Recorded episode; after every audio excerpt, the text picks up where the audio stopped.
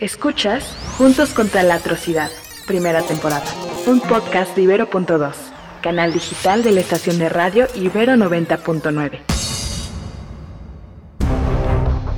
Hola, soy Maite Azuela. Hoy, en Juntos contra la Atrocidad, nuestro capítulo será sobre migrar o desaparecer. Evelina ha vivido en carne propia la agonía de una desaparición. Su hermano Samuel Guzmán Castañeda cumplió 18 años en 2011. Se preparaba para ir a Estados Unidos desde Guanajuato. Apenas había terminado la preparatoria y ante la falta de recursos para ingresar a la universidad, sabía que lo que seguía era buscar algún trabajo mejor pagado cruzando la frontera. Con mi hermano Samuel Guzmán Castañeda él eh, hacía poco que acaba de terminar de estudiar la prepa. Él no salía, no tomaba, no fumaba. Le gustaba mucho el fútbol, ayudaba mucho a mis papás en cuanto a los quehaceres de la casa. Estudiaba por las mañanas y llegaba de estudiar. Mi papá en ese entonces tenía pues unas borreguitas y le daba de comer a los animales, se metía en su cuarto a hacer su tarea y hasta que no terminaba de hacer su tarea, él se, salía. Ya de hecho en, en las tardes, ya cuando terminaba de hacer su tarea, solamente salía a comer y pues se iba a entrenar al campo. Era su pasatiempo, jugar fútbol, le encantaba. Uno de los mejores defensas, con esa capacidad enorme que tenía de, de tocar el balón, aunque fuera defensa nunca reventaba el balón, siempre tocaba, miraba, levantaba la cara a ver a dónde tenía que poner el balón, le daba los pasos exactos. No sé por qué circunstancias o qué haya sido lo que lo haya motivado a irse hacia Estados Unidos, pues las carencias de, del contexto en el que estamos viviendo nosotros y que justamente somos de comunidades rurales, hay mucha marginación. Mi hermano tenía un sueño que, que quería ir a Estados Unidos para justamente tener una mejor calidad de vida. Él tenía un sueño, comprarse, hacer una casita, comprarse una camioneta, hacer una escuela de golf para los niños, para aquellos que no tuvieran pues el recurso necesario. El viaje de Samuel para Estados Unidos quedó arreglado y finalmente el 21 de marzo se despidió de su familia con la enorme esperanza de mandarles pronto algo de dinero y de irles contando sus andanzas en Estados Unidos. Su hermana Evelina y el resto de la familia más cercana decidieron acompañar a Samuel a la central de camiones. De ahí tomaría un pasaje a Monterrey para después tomar otro más hacia Estados Unidos. Eh, nosotros, y yo lo recuerdo perfectamente porque fui yo, mi papá, mi mamá, fuimos los tres a acompañarlo. De hecho, nosotros pensábamos dejarlo en la central porque él había dicho que iban a partir de la central hacia Monterrey. Y él dice, bájenme aquí porque aquí está el, el coyote. Y nosotros le habíamos conseguido dinero a mi hermano para que se fuera porque mi pareja le iba a prestar dinero para que se fuera, pero él apenas le iba a depositar. Entonces le dice mi hermano a mi mamá, consígame dinero. Mientras mi cuñado me deposita, consígame dinero. Mi mamá le consiguió dinero, tenemos que entregar ese día el dinero, pero mi hermano tenía que salir antes, conseguimos el dinero, nosotros fuimos, Opel está a dos cuadras, está enfrente de la, central. Dejamos a mi hermano, dimos la vuelta. Yo entré a la tienda a sacar el dinero. No me tardé ni cinco minutos en sacarlo porque no había gente. Salgo y automáticamente mi papá tenía la camioneta ahí enfrente y nos venimos. No nos tardamos ni 20 minutos. Cuando nosotros pasamos, mi hermano ya no estaba. Fue la última vez que lo vimos. El 21 de marzo del 2011 a las 3 de la tarde. Es la última vez y el último contacto que tenemos con él. Samuel se apalabró entonces con un par de coyotes. José García Morales, uno de ellos. Era bien conocido en la comunidad, así que sería garantía pactar con ellos para poner en marcha su proyecto. En el grupo con el que le tocaría viajar se enlistaron también 21 personas de Guanajuato, dos de Hidalgo y uno de Monterrey. Supusieron que había tenido que partir ya sin el dinero que llevaban. Regularmente se tardan entre una semana y 15 días en pasarlos para Estados Unidos. Por eso, aunque no tenía noticias de Samuel, Evelina y su familia permanecían tranquilos. Sin embargo, al segundo día recibieron la llamada de la esposa de un tío que estaba en espera de la llegada de Samuel a Florida. En la llamada le sugirieron que fueran deprisa a ver a la esposa de García Morales, el coyote, porque sospechaban que algo raro estaba sucediendo. De hecho, en ese momento mi mamá se va con mi papá a ver a la esposa, doña Esposa, la esposa de, José García Morales, para preguntarle qué había pasado con, con los muchachos. Entonces, pues la señora le dice que no, que todo normal normal, que no hay ningún problema, que todavía faltan días para que ellos puedan cruzar. Mi mamá se regresa y habla con mi tío y le dice, no, pues es que dice la esposa de García Morales que no, que no hay ningún problema. Entonces mi tío le dice, incluso yo lo recuerdo porque le dice mi tío, ¿cómo chingados? No, dice, vayan y díganle que les diga la verdad, porque lo que se está sabiendo acá en Estados Unidos, porque había familia de José García Morales allá donde este, vive mi tío, en, en Florida, y lo que decían era que estaban juntando dinero porque los coyotes estaban secuestrados, pero en ese momento solamente hablaron de, los coyotes, en ningún momento hablaron de la gente. mi tío se preocupó y le dijo, vayan y pregúntenle, es cuando ya empezamos a ver pues que mi mamá y mi papá junto con otros vecinos fueron o nuevamente a ver a la esposa de José García Morales y es cuando ya les dice la verdad que sí efectivamente estaban secuestrados, estaban pidiendo cierta cantidad en dólares por las cabezas de los coyotes. Entonces es ahí donde nos empezamos a dar cuenta que la gente estaba secuestrada y que no solamente a mi hermano, yo solamente sabía que mi hermano se iba a ir, sabía con qué coyote se iba a ir, pero jamás supe que había muchas personas vecinas, o sea, no tenía ni la menor idea. Samuel no había sido el único que había tomado un autobús con coyotes al mando de los que habían desaparecido. Entre los vecinos de la comunidad se percataron de que eran varias las víctimas y de que la información que se le estaba dando era escasa y engañosa. Cuando nosotros nos damos cuenta,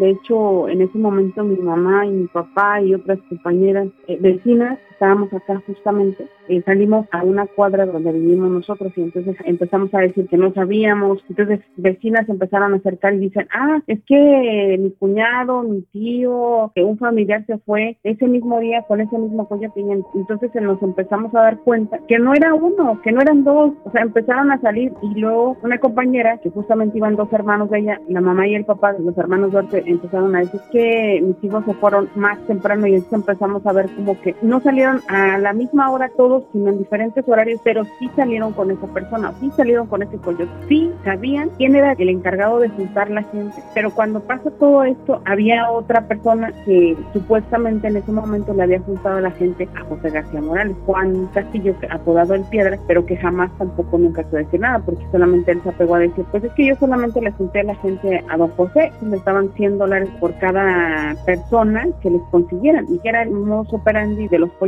Evelina y sus padres presentaron dos denuncias ante el Ministerio Público, denuncias que la autoridad decidió ni siquiera registrar. La evidencia quedó desvanecida. Fue hasta el 11 de abril que recibieron la noticia de que se haría una búsqueda en las fosas de San Fernando, porque había posibilidades de que algunos de los cuerpos de los migrantes que viajaron con Samuel estuvieran ahí. Pensar en su hermano sin vida y en su cuerpo lanzado a una fosa fue devastador para Evelina y para su familia. Estaban conmocionados. Eh, nosotros queríamos ir como incluso a Guanajuato. En ese momento nosotros acudimos a Guanajuato en una caravana, o sea, nos juntamos todas las familias y yo tengo camioneta, que él tiene camioneta, pues vámonos todos. En ese momento también funcionarios públicos del municipio quisieron intimidarnos, que no vayan, ¿qué van a hacer? No les van a hacer caso, era lo que nos decían. Ustedes nada más se están poniendo en peligro. Entonces hay un dato relevante en esa parte porque uno de mis tíos, este, que también su cuñado está en este grupo de personas desaparecidas, se hacia un lado porque nosotros empezamos a, cargar las camionetas con gasolina para poder llegar a Guanajuato, capital. Entonces, este funcionario público se acerca y empieza a intimidar a las familias. No vayan, no les van a hacer caso. Y ya cuando vio que las familias no le hicieron caso, se hizo a un lado, sacó su teléfono y en la llamada que realiza le dice, ya se nos cayó el teatro. Jamás vio a mi tío, jamás lo observó que iba con este grupo de personas que iban a poner la denuncia a Guanajuato capital. Y es algo que nos queda la incertidumbre. ¿Por qué dijo estas palabras? Después de ahí se, se formó también otro comité para que este grupo de personas que justamente fueron cuatro fueran a, San Fernando, Tamaulipas, justamente por lo de las fosas. Llevaban fotos, llevaban actas de nacimiento, llevaban, pues iban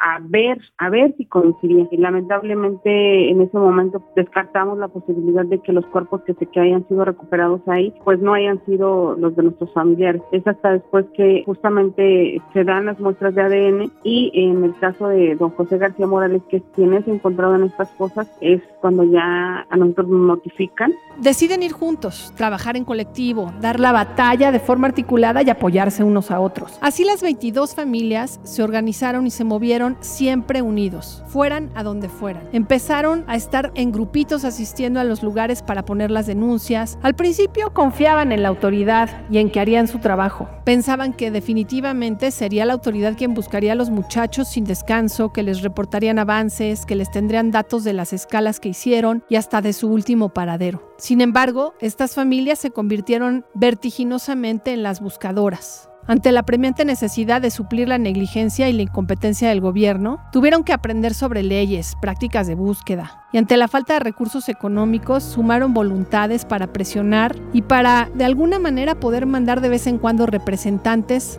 del grupo a la Ciudad de México. Fue así como conocieron a la defensora Ana Lorena Delgadillo y a su equipo de la Fundación para la Justicia y el Estado Democrático de Derecho, que hasta ahora las han acompañado profesionalmente en la búsqueda y en la reparación del daño. Y es cuando Ana Lorena ve ese reportaje, las compañeras que asisten a la Ciudad de México para que vieran, digamos, en un contexto de visibilización de lo que estaba pasando de estas personas que fueron desaparecidas. Y ella se acerca a nosotros. En ese momento la Fundación empezó a caminar con nosotros, nos empezó a acompañar. Eh, abrir espacios, a exigir, a poner la denuncia, porque justamente en 2012 el caso se federaliza y es gracias a que la fundación empieza a acompañar a las familias, empieza a decirles qué hacer, cómo actuar, donde hubo muchas graves violaciones a derechos humanos con respecto a la impunidad que imperaba y que sigue imperando. ¿no? Es de ahí que empieza a caminar, la fundación ha sido eh, pieza esencial y yo recuerdo años atrás que, que Ana Lorena siempre nos decía, es que nosotros como organización o como fundación nos podemos parar ante las autoridades, pero siempre nos van a decir, pero ¿dónde están las víctimas? ¿Dónde están las familias? Aquí solo se escucha las voces de ustedes, más no la de las víctimas. Entonces siempre nos empezó a decir, necesitamos caminar, necesitamos que ustedes digan lo que ustedes quieran, nosotros solamente las podemos acompañar, pero la verdad es que ha sido una enorme ayuda el que la fundación haya caminado con nosotros porque nos ha enseñado mucho, siempre ha estado eh, incluso no solamente en, el área de investigación, sino también en el área social, con talleres para las compañeras de autocuidado,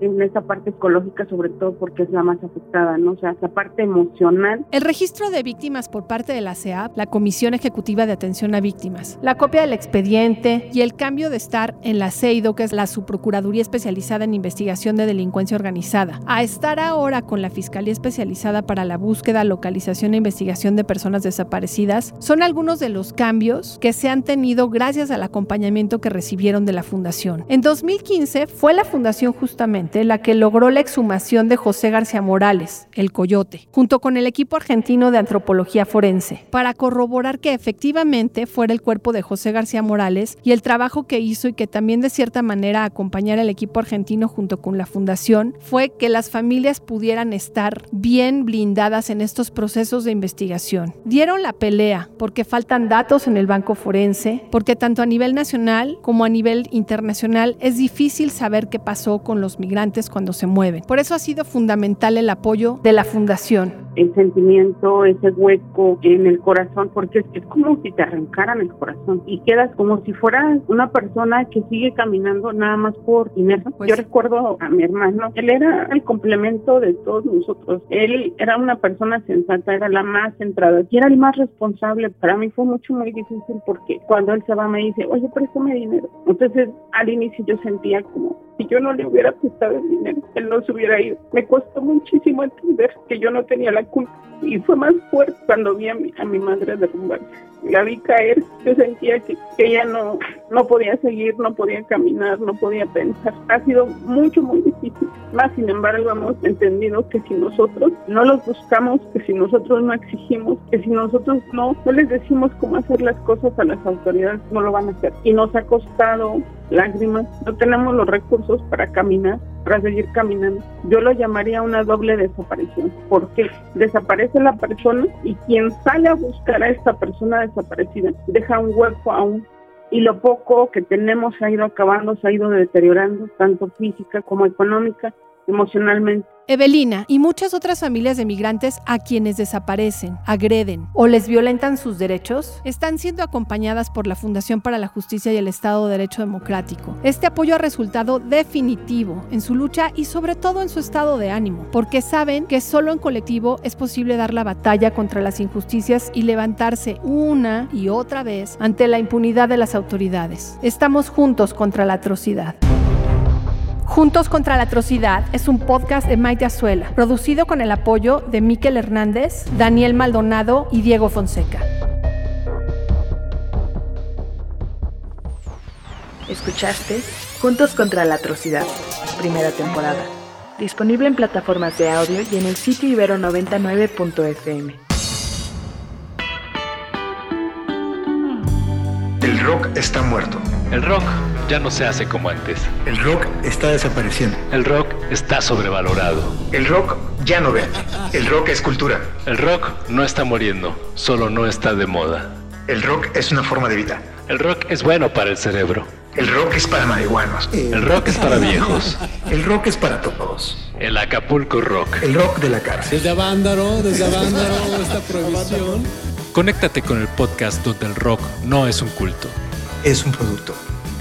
Producto Rock.